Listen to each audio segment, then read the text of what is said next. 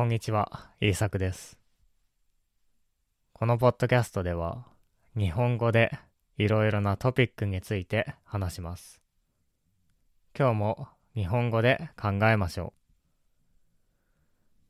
う。今日のトピックは、健康的な人間関係と不健康な人間関係です。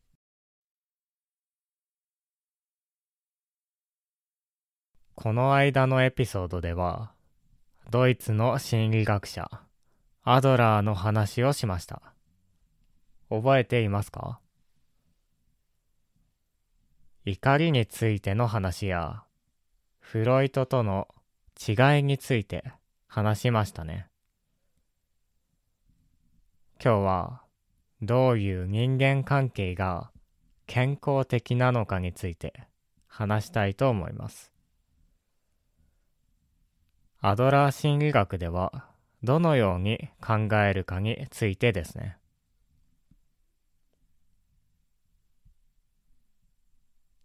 人間関係の中には健康的なものと不健康なものがありますね。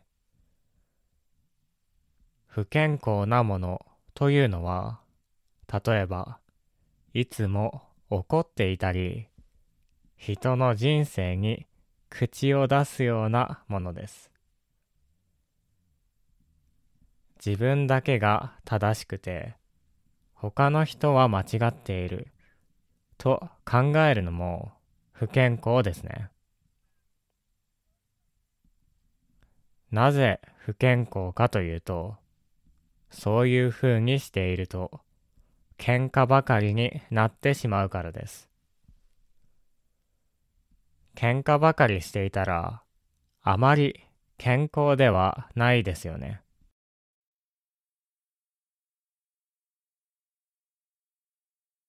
では、健康な人間関係のためには、どのようなことが必要だと思いますか？アドラー心理学では、このように考えているようです。尊敬、respect その人の状態、コンディションとか行動とは関係なく、その人を尊敬します。丁寧に関わります。これが尊敬です。自分よりすごい人だけ尊敬して、すごくない人は尊敬しないというのは尊敬ではありません。もちろん年下の人も尊敬します。信頼 trust その人のことを信じます。その人には何かいい考えがあると思います。相手の立場を見て信じるかどうかを決めるのとは違います。協力 coordinate 人に頼まれた時に助けてあげます。何も言われていないのにその人の人生に口や手を出すこととは違います。助けてほしい人を助けます。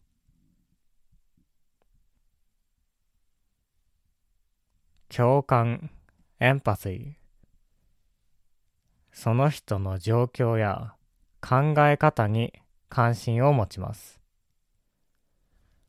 アドラー心理学では、その人の関心に関心を持つと言います。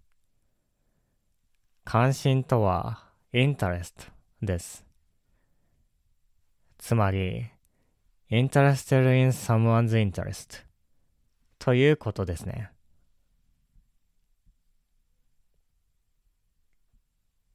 話し合い discussion 人と話すときは落ち着いて話します。落ち着いて、カームに話をします。この時に何も言わないで分かってもらおうとはしません。しっかり話します。平等、イクワルディ。みんなが違うことを認めて、自分がすることの責任を取ります。みんな同じことをさせるのは違います。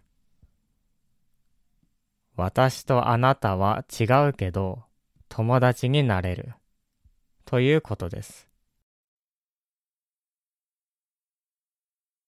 寛容 tolerance 私は正しい。あの人は間違っている。と思いません。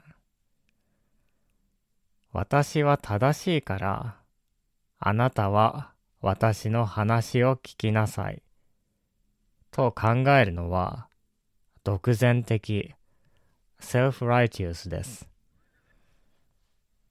人のことを認めます。間違いも認めます。主張的 assertive 感情的エモーショナルにならないで落ち着いて自分の考えを話します。相手を傷つけないために何も言わないのではありません。傷つけないように気をつけますが、しっかりと自分の考えを話します。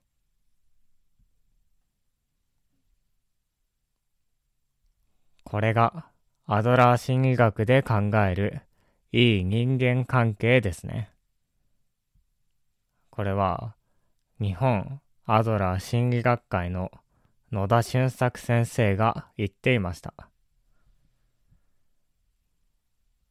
たくさんあったので、もう一度言いましょう。尊敬、respect。信頼、trust。協力、coordinate。共感、empathy。話し合い、discussion。平等、equality。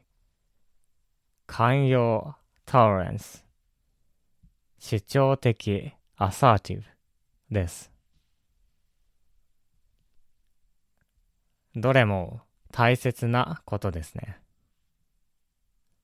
いい人間関係のためには、その人のことを尊敬しなければいけませんし、自分の考えをしっかり話すことも大切です。本当は嫌だと思っているのに、それを言えなかったら、いい人間関係は作れませんからね。バランスが大切です。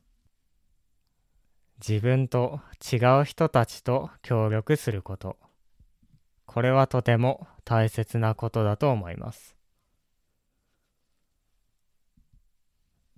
私たちの社会の中では、不健康な人間関係も多いです。街を歩いてみても、そういうコミュニケーションを見ることがよくあります。